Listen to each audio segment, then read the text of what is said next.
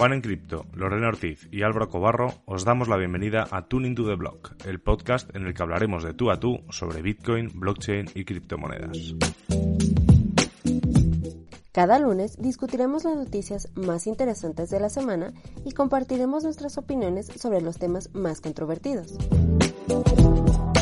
Además, semana a semana vamos a tener invitados especiales con los que podremos conversar, debatir y lo más importante, seguir aprendiendo de Bitcoin y los temas que levantan interés en la industria de las criptomonedas.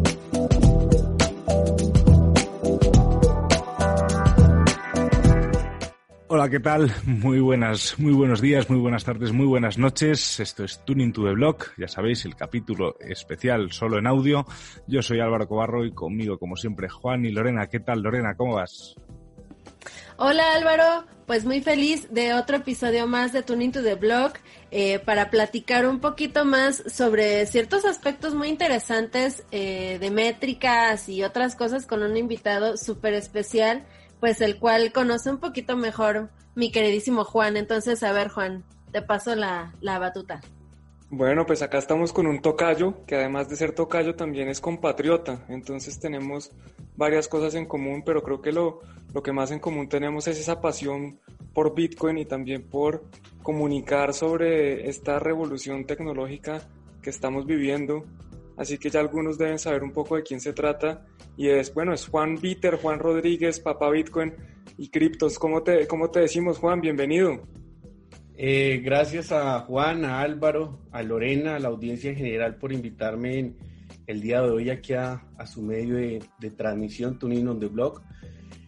Eh, como me dicen, prefiero Juan Rodríguez. El canal se llama un poquito o tiene el nombre de Papá Bitcoin y Criptos. Lo de Papá Bitcoin es porque considero que Bitcoin es el papá, es la puerta eh, que nos ha dado toda esta irrupción, tanto monetaria como tecnológica. Entonces simplemente le coloqué así el canal por darle el lugar a, Bitcoin. No es que en ningún momento, algunas personas a veces me dicen, Juan, pero tú por qué quieres hacerte llamar el papá de Bitcoin? No, no, no, esa no es la intención. Es simplemente darle lugar a Bitcoin y por eso es el nombre. Pero verdad, pues eh, agradecido con la invitación desde luego es un buen nombre y, me gusta también esa analogía, ¿no? Al final, eh, si no fuese por Bitcoin, tampoco, existiría este programa. O sea que también podemos decir que Bitcoin es papá de muchísimas cosas que han pasado desde, la publicación del, white paper por, por Satoshi un día de, Halloween, un día de muertos. Y, Juan, eh, yo suelo hacer esta primera pregunta, es una pregunta que te habrán hecho mucho, pero por si acaso alguien de la audiencia de tu blog no, no lo sabía, em, ¿cómo llegas a Bitcoin? Bueno, realmente creo que es desde una perspectiva en que muchos lo hacemos. Eh, a mí me hubiese gustado que, que hubiese sido como por el lado de una solución monetaria, de lo que realmente busca Bitcoin como herramienta, pero no, no fue así. En mi caso fue porque observaba por allá en el 2016, finales de 2015, que el precio de Bitcoin se iba incrementando de valor. Y no solo eso, sino que lastimosamente para ese tiempo me ofrecieron por ahí algunas estafas que eh, todavía son muy normales que uno las escuche, por lo menos en Colombia y sé que en otros países también. Entonces realmente fue por este tema de, de que ya había escuchado el precio, que veía cómo subía, pero no le había prestado la atención necesaria. Eh, cuando me empezaron a hablar de las estafas, de unos esquemas Ponzi, simplemente llamó más mi atención. Afortunadamente, en ese momento no entré a esa estafa, aunque después compré otra estafa, desafortunadamente para mí, pero eso generó la atención y generó que comprara mis primeras fracciones de Bitcoin por allí en 2016 ya al ver cómo esas fracciones de Bitcoin se apreciaban frente, midiéndolas en pesos colombianos, pues al otro mes, digamos que mi atención era aún mayor. Realmente ver que eh, al principio yo pensaba, bueno, y es que los Bitcoin crecen, que el valor es más grande, y no, eran los mismos Bitcoin, solo que medidos en pesos colombianos tenían un mayor precio en fiat. Y eso me llevó después a hacer otra compra y empezar a, inmiscuirme en ese tema. A medida que me adentré, fue encontrando muchas cosas, pero la verdad fue el tiempo, la lectura, el estudio lo que me llevó a conocer un poco más de Bitcoin, pero en mis inicios simplemente fue porque veía que el precio de Bitcoin subía y dije, bueno, allí hay una oportunidad. Para ese tiempo leía mucho a gente como Robert Kiyosaki, tal vez en Colombia Juan Diego Gómez. Ellos hablaban también para ese tiempo de que era el momento de colocar un canal de YouTube. Y yo decía, eh, bueno, ¿y de qué vas a hablar Juan en YouTube si para ese tiempo también yo trabajaba en, la Armada Nacional, en, en la Marina de mi país, y me, digamos que me desempeñaba en una en un departamento delicado, que se manejaba información delicada y no podía pues eh, eh, hablar nada de ello. Y entonces yo decía, pero ¿de qué voy a hablar entonces en YouTube si no es acerca de mi trabajo? Y ahí empezó a aparecer Bitcoin y todo esto fue cogiendo cara y esa misma necesidad de aprender fue la que me llevó un poquito a divulgar en YouTube lo que estaba aprendiendo o adquiriendo en conocimiento en ese momento en referencia a Bitcoin. Qué bueno, entonces entras a Bitcoin por, porque ves una oportunidad de hacer dinero con, con, el tema de que el precio estaba subiendo, pero después te das cuenta que pues es mucho más y aprendiendo de, de leyendo, como dices, y aprendiendo de esto. ¿Qué es lo que más te gusta de Bitcoin? ¿Por qué, por qué sigues trabajando, digamos, alrededor de Bitcoin después de que lo descubriste? Eh, no, no pudiésemos decir que, o, o, desde mi perspectiva, pues, que una sola característica sea la que me llame la atención de Bitcoin pero pues hablar de que con Bitcoin tenemos dinero soberano, dinero igualitario, dinero global, es decir, que es un dinero que tiene las mismas condiciones para ustedes que se encuentran en España, creo que Lorena se encuentra en México y yo que me encuentro en Colombia. Entonces es de cierta forma una forma diferente de acceder a una mejor alternativa monetaria. Son una suma de esas características que tiene Bitcoin como dinero, que podemos hablar de algunas de ellas, pero en realidad es todo lo que va sumando a lo que realmente significa Bitcoin como solución monetaria. El simplemente hecho de saber que Bitcoin me ofrece una política monetaria fija, que sé cuándo se emite, que sé cómo se emite y que sé qué cantidad va a existir, pues esa vaina hizo implosión en mi cabeza apenas realmente comprendí ese hecho, porque yo vengo, o Juan también viene de un país, Colombia, donde el peso colombiano no tiene las mejores características frente a otras monedas fuertes. Eh, realmente la, forma en que se deprecia o se evalúa, pues es enorme si lo medimos frente al euro o si lo medimos frente al dólar.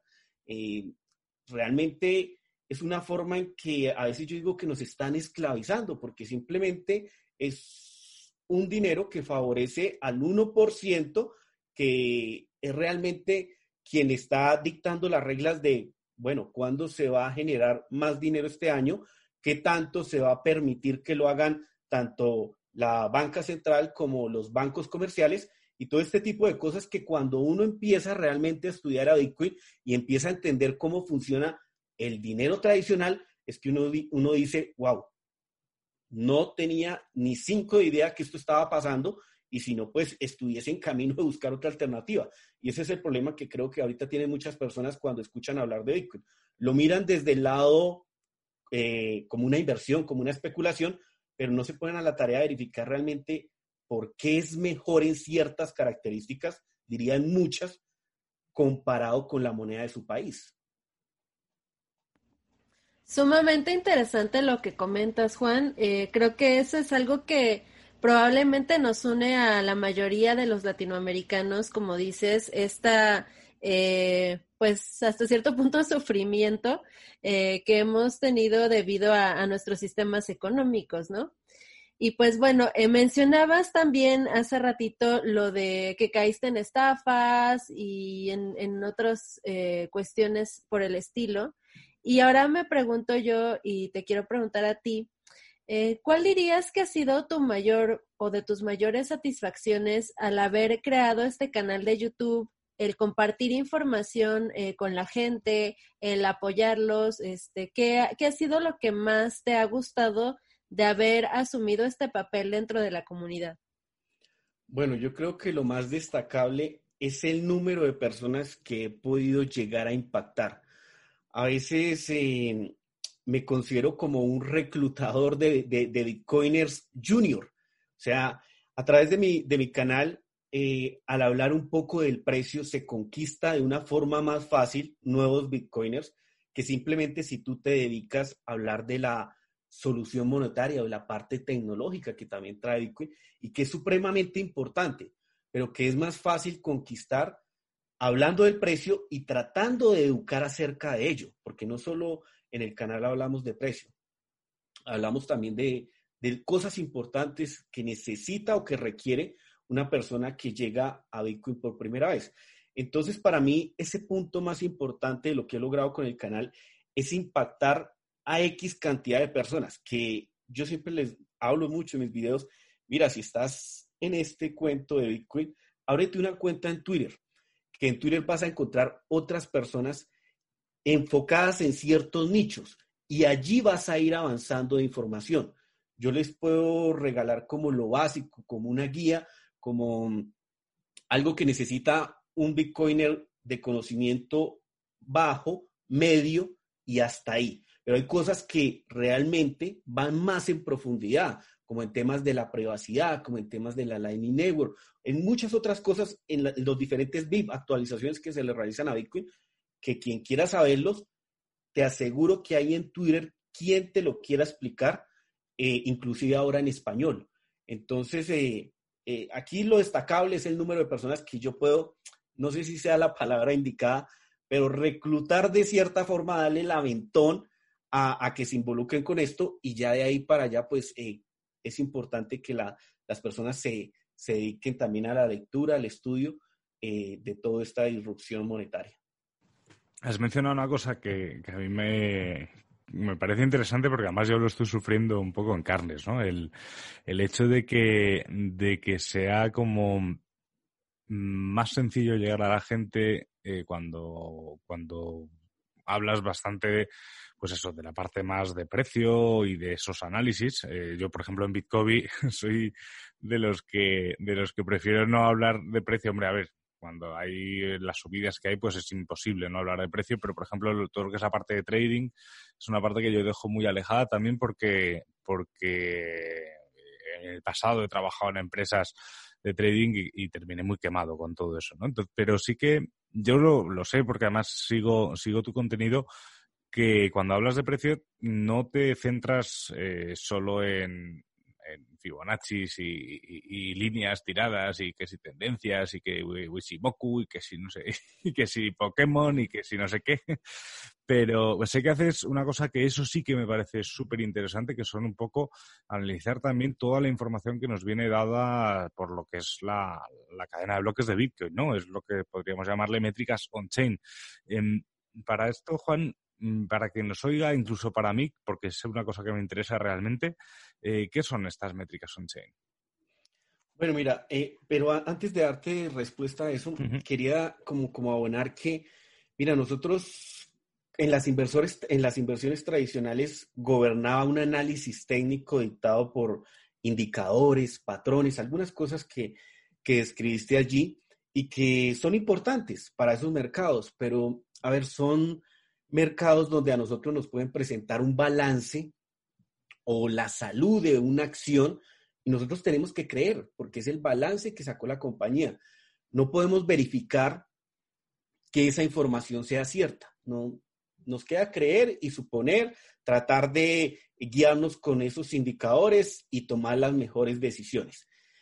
Pero con Bitcoin pasa algo diferente. Con Bitcoin trae unas tecnologías Dentro de ella se destaca la cadena de bloques, que es donde se registran todas las transacciones que nosotros realizamos. Y entonces allí van transacciones pequeñas, transacciones medianas, transacciones grandes. También vemos con qué frecuencia se realizan y otros patrones que son importantes, como envíos de Bitcoin hacia intercambios, Bitcoin saliendo de intercambios, tal vez monedas estables y yendo allá o saliendo también. Todo eso nos puede dar una perspectiva de, hacia dónde, de cierta forma, puede ir el precio. Ahora, esa es la gran diferencia con Bitcoin, que nosotros sí podemos verificar en una cadena de bloques que es pública, que puedes auditar, que tú mismo puedes cargar un nodo en tu casa y que tienes información de primera mano. No es un balance maquillado que te está presentando una empresa eh, tratando de hacer que compren la acción, ¿no? Con Bitcoin vamos y tenemos esa información en tiempo real y podemos certificar, verificar por nosotros mismos que es así mediante un nodo si es que no quieres utilizar los servicios de terceros.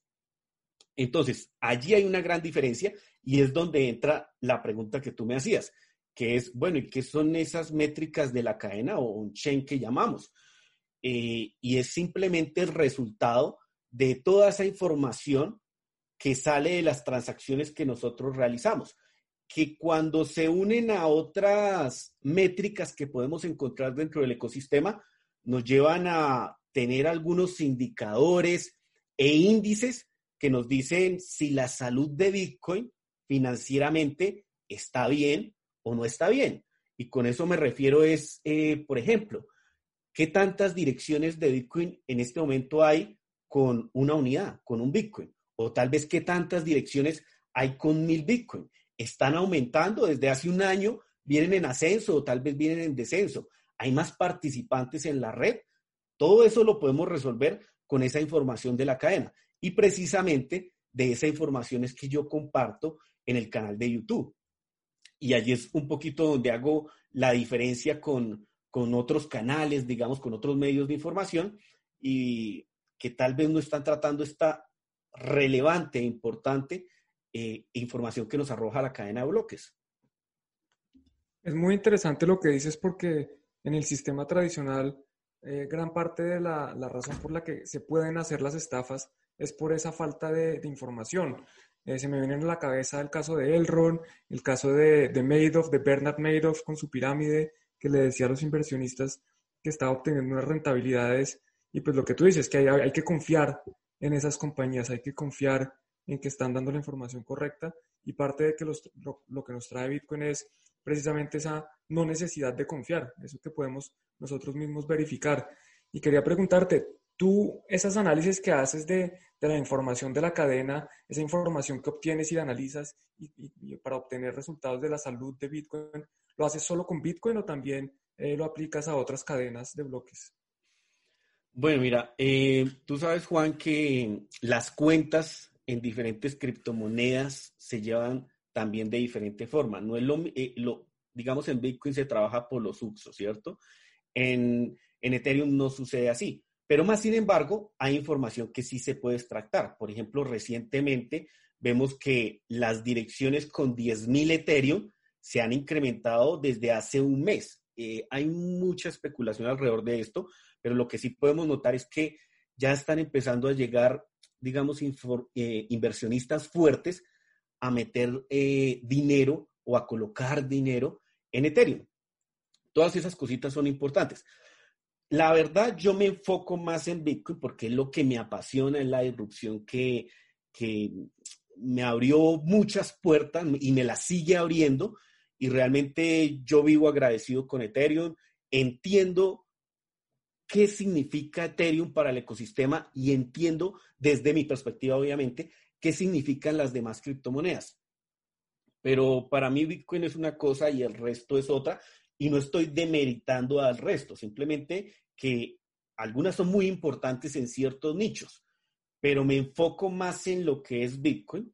Hay información que se puede aplicar, por ejemplo, como te digo, a Ethereum, a Cardano, a Link, a otros proyectos que uno puede verificar qué tan concentrados están esos tokens, que es lo que muchos en este momento no saben, que hay muchos de esos proyectos que están en pocas manos, que podemos decir, sí, son contratos inteligentes, pero hay otros que no son tan, digamos, inteligentes o, transparentes más bien y que le dejarían a uno muchas dudas. Esta información también puede servir allá, pero en lo personal me enfoco más en Bitcoin y bueno, de vez en cuando le damos una vista a otras criptomonedas. Perfecto, pues realmente suena increíble todo lo que haces, Juan. Honestamente, eh, yo te había visto por redes sociales y así, pero desconocía un poco lo que, lo que haces tal cual, porque como dice Álvaro, yo también estoy como un poco lejana a la cuestión, eh, pues del precio y, todos esos datos. Y ahora me, me haces eh, preguntarme también cómo ha sido tu camino de aprendizaje, porque realmente lo que haces, pues para la gran mayoría de nosotros suena muy complicado eh, y pues quisiera que nos comentaras un poquito de tu camino de aprendizaje, cómo eh, le hiciste, por dónde empezaste, para que justamente nuestros escuchas eh, pues puedan empezar tal vez a dar sus primeros pasos en, en este tipo de análisis que haces tú. Bueno, primeramente, Lorena, antes de ir a cómo adquirir la información acerca de esas métricas de la cadena, Afortunadamente, antes de hacer eso, me dio por leer la Internet del Dinero, el patrón eh, Bitcoin, eh, varios libros que te ayudan a incrementar ese conocimiento. Y creo que, pues, eh, muchos otros referentes en el ecosistema que nos han aportado bastante. Entonces, claro, primero fui por el concepto de lo que era Bitcoin, de lo que es Bitcoin, perdón, y cómo sus características me pueden realmente solucionar un problema eh, que actualmente podemos o no considerar al tener nuestro dinero en fiat. Entonces, primero eso. Ya después, cuando digamos que fue lo primero que empecé compartiendo en mi canal de YouTube, por allá a, a finales de 2016, pues fui encontrando que existía eso del análisis técnico, ya tenía algunos eh, conceptos básicos sobre eso, pero empecé a escuchar de ese análisis de la cadena o esas métricas que a veces resumimos como verificar la salud de Bitcoin. El problema era que para ese entonces la mayoría de información estaba en inglés y era gente que no tenía un canal de YouTube, sino simplemente sacaba documentos muy técnicos, muy buenos, pero a raíz de que Bitcoin digamos que como en materia de precio tenía muy pocos años, pues era relativamente poca la data de estudio. Y decir que en esos momentos cuando empezaban a salir esos indicadores y esas métricas, tenían un gran nivel de asertividad, era difícil por la poca data que se tenía en cuanto al precio de Bitcoin. Así llevásemos años. Porque los indicadores de la cadena, al fin y al cabo, no son tanto para el corto plazo, son más para un mediano y un largo plazo. Pero definitivamente, eh, seguir referentes como David Powell, que es, eh, él es mexicano, pero eh, habla o, se desenvuelve en, inglés.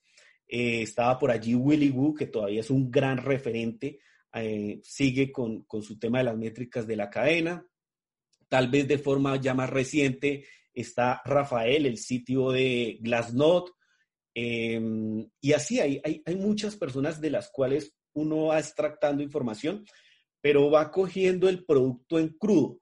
Toda esta gente que te estoy nombrando y muchas otras personas que de pronto la, audiencia no habrá escuchado mucho, ha sacado sus estudios acerca de estos indicadores.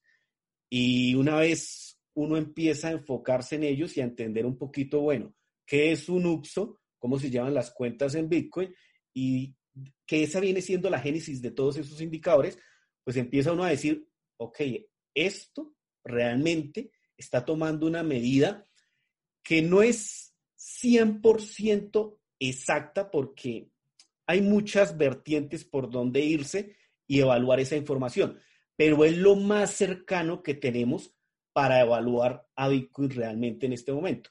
Entonces, sí hubo muchas personas que yo seguí en su momento y que sigo todavía, porque realmente me considero un alumno de todos, de, de aquellos que te he nombrado y Seguramente en este momento se me, se me escapan algunos, por ejemplo, Nick Carter de Coinmetrics también es una persona que, que en su momento aportó mucho a la información de la cadena, pero que para quien nos esté escuchando, si le interesa el tema, seguirlos a ellos, seguirme y seguramente va a encontrar mucha otra información ya en español, en inglés, pero que es oportuna en este momento, porque si tú ves eh, los fondos de inversión se están incrementando en los que le llama la atención Bitcoin. Esos fondos de inversión van a requerir ya no analistas técnicos, sino analistas de la cadena.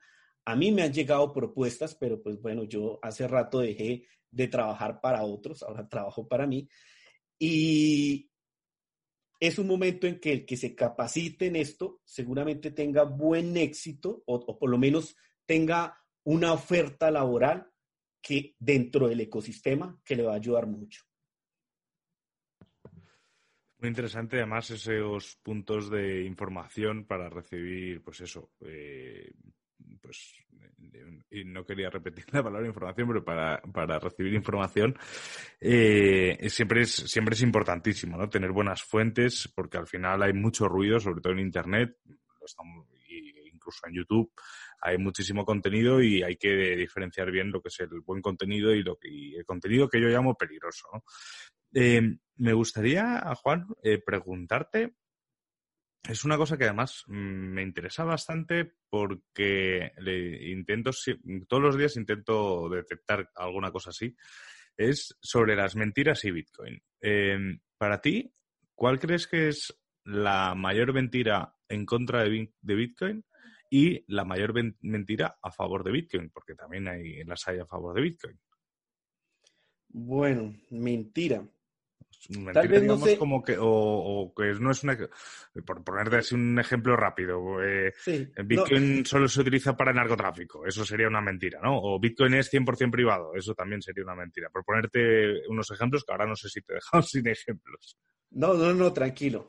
Es que lo podemos ver desde varias perspectivas. Por ejemplo, una mentira que me gustaría a mí decirle a la audiencia es que el falso Satoshi no es Satoshi Nakamoto. Ese es, e, e, eso es como de lo más relevante que yo considero en esto porque es un tipo que le ha hecho mucho daño a la, a la, a la, a la comunidad y a Bitcoin. Ahorita está utilizando esas utilidades que adquiere mediante su moneda, Bitcoin Satoshi Vision, para hostigar a desarrolladores, para hostigar al que vaya en contra de lo que él demanda. Entonces, es, es un tipo que eh, para mí no se cansa de hacer el ridículo, pero que desafortunadamente por ahí algunas personas le colaboran con eso y que es importante que la gente sepa que simplemente el tipo es un, mitómano y, y, se quiere hacer llamar eh, o, quiere hacerse ver como el creador de Bitcoin, pero realmente es,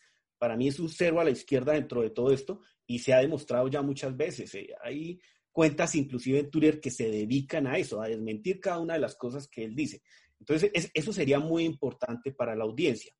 Ahora, una que me gustaría a mí, porque es que es la por donde yo ingresé un poquito a Bitcoin, es la de que Bitcoin es dinero rápido y fácil. Una forma de hacerse rico rápido. No, eso no es Bitcoin. Bitcoin es dinero eh, sólido con unas características importantes pero también tiene ciertas falencias que podemos ahorita de pronto en la, en la parte de la mentira tratarlos, pero que como dinero, pues eh, realmente muchos deseamos sus características.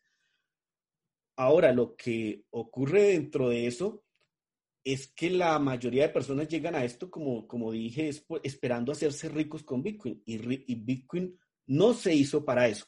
Que por sus cualidades, por su política monetaria, tiende a apreciarse en el largo plazo es diferente, pero a nadie se le puede garantizar que el precio de Bitcoin mañana, en un año, en dos años, esté mucho más alto. Eh, lo que sí sabemos es que acuerdo como van las cosas, acuerdo la información de la cadena, las posibilidades de que eso ocurra son enormes. Eso sí es claro. Yo espero, eh, voy a especular un poquito, pero ver a Bitcoin en alrededor de un año arriba de los 100 mil dólares. Eso lo podemos informar o decir de cierta forma basados en métricas, pero a nadie se le puede asegurar que eso va a ocurrir. Entonces, digamos que eso sería como dos cositas importantes. Y por el lado de verdades que se le coloquen a Bitcoin que no sean tan reales, pues yo creo que me, iría por el lado de que a ver, Bitcoin aún no está listo para la adopción masiva. Bitcoin tal vez no llegue a impactar a, los 7.700 millones de habitantes que hay en el mundo. Y seguramente no lo llegue porque esa gente no se va a interesar o, desafortunadamente no sabe que requiere un mejor dinero, porque no sabe cómo funciona el dinero que actualmente está manejando. Si esa persona supiese, créeme que encontraba la necesidad de buscar una mejor alternativa y de esa forma llegaría a Bitcoin. Pero bueno, igual, no vamos a llegar, o, no sé, desde mi perspectiva, estimo que no se va a llegar al 100% de la población, pero ya tenemos el 1%. Y eso nos dice que Bitcoin es exitoso. Ahora, lo que pasa es que no está listo para esa adopción masiva como se encuentra hoy, para hacer transacciones dentro de la cadena. La red de cierta forma elevaría sus costos. Eh, hay varios contras que podemos evaluar allí, pero más sin embargo, hay soluciones ya como la Lightning Network, donde nosotros podemos comprar un café, podemos comprar ciertas cosas, independientemente del número de usuarios que lleguen allí. Bueno, eso también tiene unos tamaños, unos pro y unos contra, pero se puede utilizar para muchas cosas a mínimos costos, a casi tarifas cero, y que es algo que eh, va a cobrar más relevancia seguramente en los próximos meses a medida que tal vez las transacciones on-chain se hagan un poco más costosas, tendremos que voltear a mirar eh, las transacciones en Lightning Network. Que, bueno, alguien desee pagar con oro digital un café, bueno, eso, es cuestión del, que lo tenga y el que decida hacer eso con sus, con sus Bitcoin, pero el que lo quiera hacer, pues ahí está la Lightning Network. Entonces, digamos que allí como que a donde voy es que Bitcoin aún no está listo para la opción masiva, pero vamos en camino para hacerlo digamos, viable o, que tenga la capacidad para muchos más usuarios. Buenísimo, Juan. Creo que dejas a Álvaro muy contento, especialmente con la primera respuesta. Y con la segunda o la segunda parte estoy completamente de acuerdo. Alguien en algún momento de la vida me dijo, mire, es que cambiar el mundo es imposible, pero uno puede cambiar el mundo de una persona y para esa persona ese es el mundo. Y Bitcoin de pronto no va a cambiar el mundo de todos, de, los 7 mil millones de personas que mencionas, pero si cambia el mundo de algunas personas, como ya lo está haciendo, pues está cambiando el mundo, el mundo de esas personas. Entonces, creo que es importante. Y yo quiero volver un poco hablando de números y de datos eh, a las métricas, que, digamos que es un tema que, me interesa y creo que eh, también de tu parte, porque eso es tu parte, gran parte de tu trabajo, y es, ¿dónde puedes conseguir esas métricas? Nos mencionaste, por ejemplo, eh, de David Powell, de, de Willy Woo, pero además de eso, ¿qué, otros proveedores de métricas eh, existen? O, tengo que yo tener mi propio nodo para ir a buscarlas en un explorador de bloques? ¿Cómo funciona esa parte? Y por otro lado también, de esas métricas que has encontrado, nos has mencionado, por ejemplo, el número de personas con un Bitcoin, con 10 Bitcoins, con 1000 Bitcoins. ¿Qué otras métricas hay que, te gusten? Una, una que uno pudiera decir, mira, esta es mi métrica favorita. ¿Y por qué? ¿Qué dicen esas métricas? Bueno, mira, hay muchas eh, web ahorita, eh, bueno, no muchas, perdón, hay algunas web ofreciendo información de la cadena, ¿sí? Pero cualquier persona que tenga un nodo y que tenga conocimiento de Python puede extractar varias de esas métricas por sí mismo. Tendría que ser una persona, un programador o por lo menos que tenga buena información, conocimiento al respecto pero se puede hacer sin necesidad de acudir a servicios de terceros. Ahora, hay otras web con servicios gratuitos como la de Willy Woo. Eh, ahorita se me va el nombre, pero es Looking. Vaya, en este, en este momento se me, fue, se me fue, que es otro servicio gratuito que hay por allí. Pero digamos que son métricas medias para, bueno, para alguien que va iniciando serán métricas avanzadas y dicen bastante. Para alguien que ya lleva un poquito más de tiempo tratando esa información, la verá como información media. Esa información más avanzada de la cadena, pues eh, principalmente ahora mismo hay dos proveedores, que es la gente de Glassnode y que es la gente de CryptoQuant.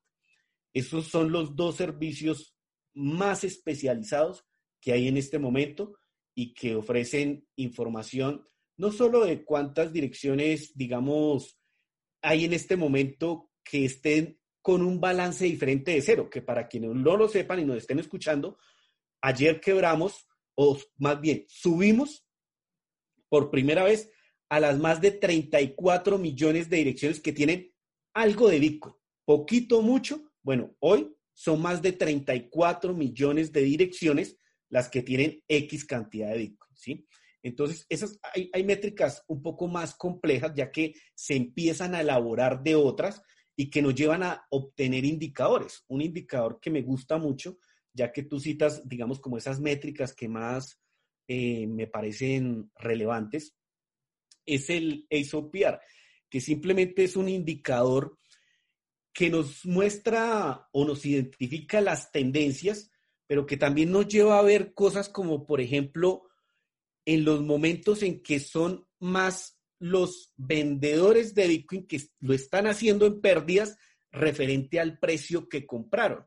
Y eso pues eh, lleva unas cositas atrás, pero nos muestra que cuando son más esas personas y seguimos derecho, vamos a una tendencia bajista. Pero cuando ese indicador hace un soporte, nos dice, aquí el mercado encontró un equilibrio porque son más los vendedores en pérdida que los que lo están haciendo en ganancias referente al precio que compraron, ahí en ese momento, por lo general, ocurre un efecto en que en el mediano plazo es el mejor punto de compra. Cuando nos detenemos a, hablar sobre eso, le encontramos la total lógica, porque yo no estaré dispuesto a vender Bitcoin en pérdidas, así como no lo estarán eh, dispuestos a hacer muchas personas. Pero toda esa información va saliendo de el último movimiento que tú hiciste de la cartera donde tienes Bitcoin. Y dependiendo de eso, se le coloca un valor a esos Bitcoin y se lleva a esas métricas más avanzadas. Hay indicadores como esos, hay otros más especializados incluso, y hay otros que serían como más fácil de, acertar, como las, las direcciones activas que hay en un día en Bitcoin, que vemos que eso se va incrementando, y eso nos muestra que cada vez hay más usuarios dentro de la red, porque al fin y al cabo, Bitcoin es una red de usuarios y aquí hay una cantidad finita de Bitcoin, 21 millones. En este momento hay un poco más del 86% emitido. Y entre más participantes encontremos en el ecosistema, pues es lógico que al haber menos oferta, de cierta forma, en los intercambios, porque las unidades siempre van a estar ahí, los bitcoins siempre van a estar ahí. El problema es dónde están. ¿Están en los intercambios o están en carteras de holders o están en las carteras de Satoshi o, dónde están? Eh, ¿Quién tiene las llaves para mover más bien esos bitcoins? Porque los bitcoins están en, eh, alrededor del mundo en, el registro de todos los que tenemos un nodo. Pero eh, lo importante aquí es cuando empezamos a ver esa escasez que hay en los intercambios, y qué tanto Bitcoin se está saliendo de allí, qué tanto está llegando, eso nos permite inferir los posibles movimientos del precio de Bitcoin a un mediano plazo y en algunas ocasiones en el corto. Muy, muy interesante lo que mencionas y a mí me llama mucho la atención que justamente haces mención sobre eh, la cuestión de la escasez. ¿no? Actualmente estamos observando muchísima entrada de, de diferentes actores institucionales y empresariales con muchísimo capital para invertir en Bitcoin y pues simplemente ahorita como eh, veíamos en la mañana en Crypto Twitter, eh, Michael Saylor anunció otra compra masiva de Bitcoin, ¿no? Entonces, eh, ¿cuál es tu opinión al respecto sobre esto? ¿Y cómo has visto que se ha afectado directamente Bitcoin en cuanto a las métricas, si es que se ha, se ha visto afectado?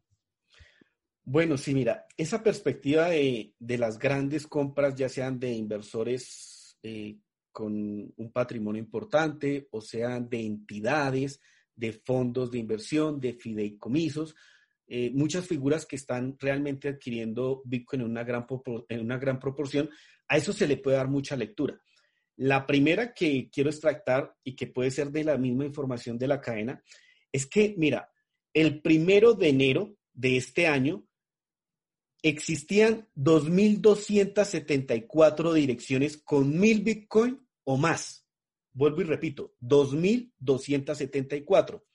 Hoy existen 2.467 direcciones con 1.000 Bitcoin o más. ¿Esto qué nos quiere decir?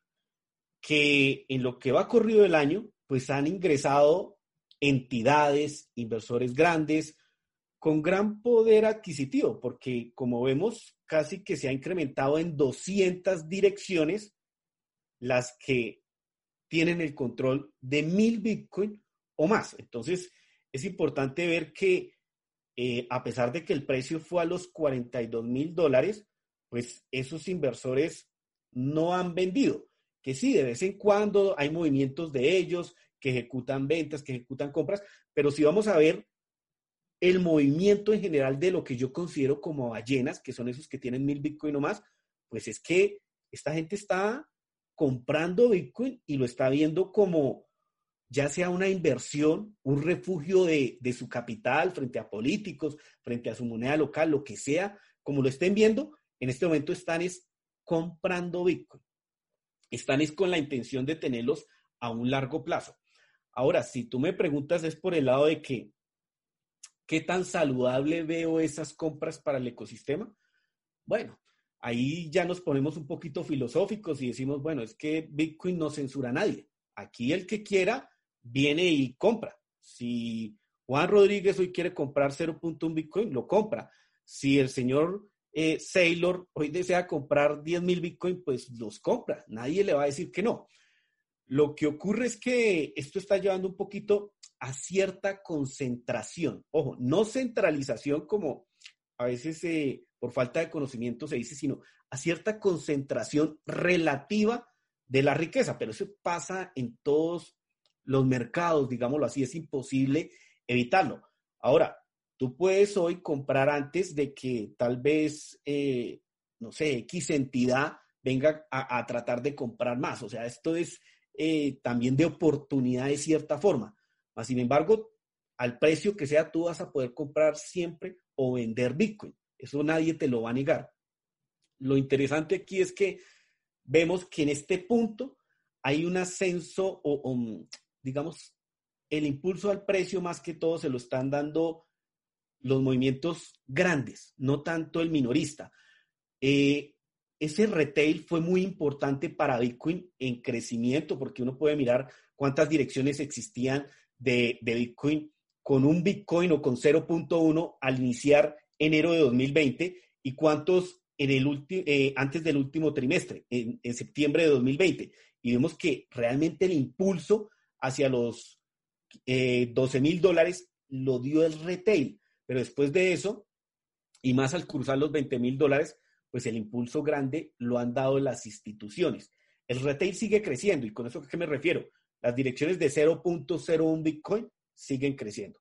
Las de 0.1 también, las de un Bitcoin también, pero las de 1000 Bitcoin es las, las que en porcentaje tienen mayor crecimiento. Por eso extracto lo que te digo. Em, que lo veamos mal, que lo veamos bien, eh, cada uno sacará sus percepciones, lo importante es que Bitcoin demuestra una de sus eh, características y es que no se va a censurar a nadie para comprar, pues.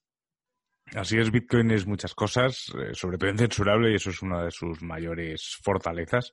Y yo te quería preguntar, Juan, tú que llevas tiempo eh, hablando con mucha gente, generando contenido, creando una comunidad muy importante, es el, el, el cómo ves el ecosistema hispanohablante sobre todo frente al americano o al angloparlante, y sobre todo cómo lo ves ahora y cómo lo ves en, unos años.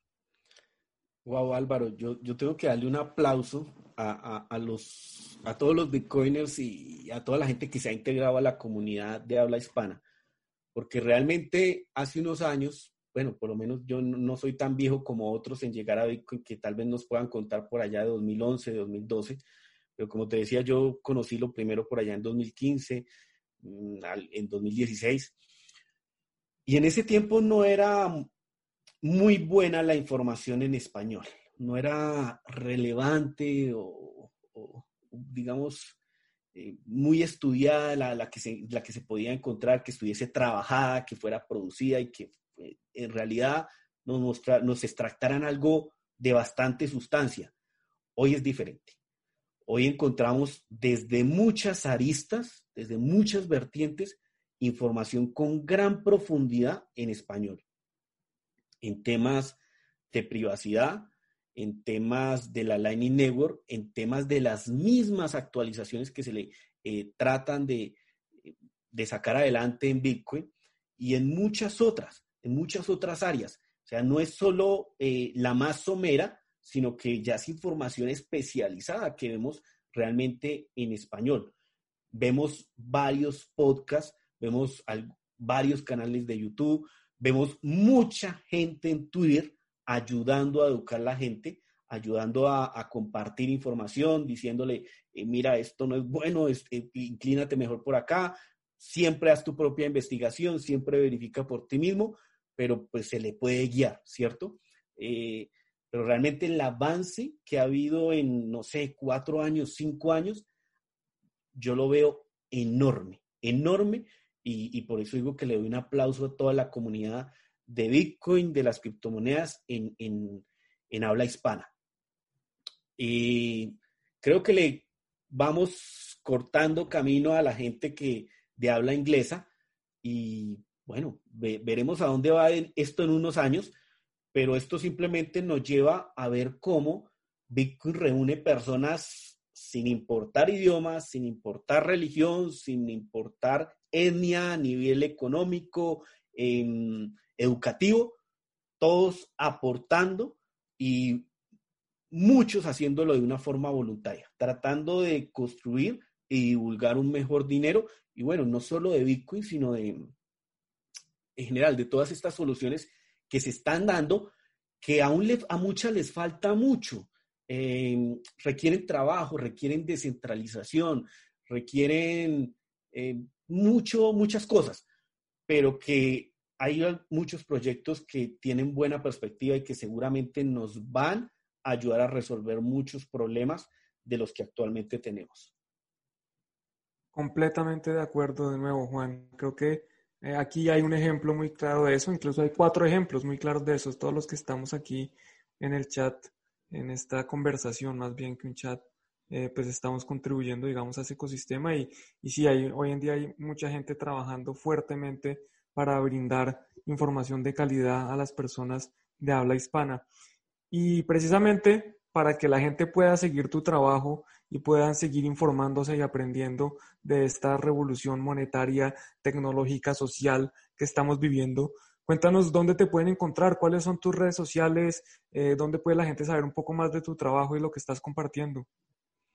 Bueno, la verdad, pues eh, el, lugar más habitual donde me, busca la gente es en YouTube. El canal se llama Papá Bitcoin y Criptos. Ya les comenté del por qué el nombre. En Twitter, que es una red social que de verdad, si quieren adquirir más conocimiento, ábranse una cuenta allí si no la tienen y empiecen a seguir a gente que está colaborando con esto. Allí me pueden encontrar como Juan Bitter con B. Eh, de igual forma en Instagram y tengo una web que se llama www.bitcoinycryptos.com. Esos son como los lugares donde me pueden encontrar. Genial, genial. Pues muchísimas gracias, Juan. Eh, realmente creo que todos disfrutamos muchísimo el escucharte y el que nos compartas todos estos conocimientos que has logrado obtener. Y pues bueno, no nos queda más que eh, agradecerte de nuevo y despedir este programa. Recuerden por favor eh, seguir a nuestro invitado Juan eh, como papá Bitcoin en YouTube, como menciona, y en todas sus redes sociales. Darle like a nuestros canales también en YouTube, en Instagram, en Twitter, eh, seguir a Juan, seguir a Álvaro, compartir este podcast que acaban de escuchar. Y pues bueno, nos vemos entonces en el siguiente episodio. Muchísimas gracias.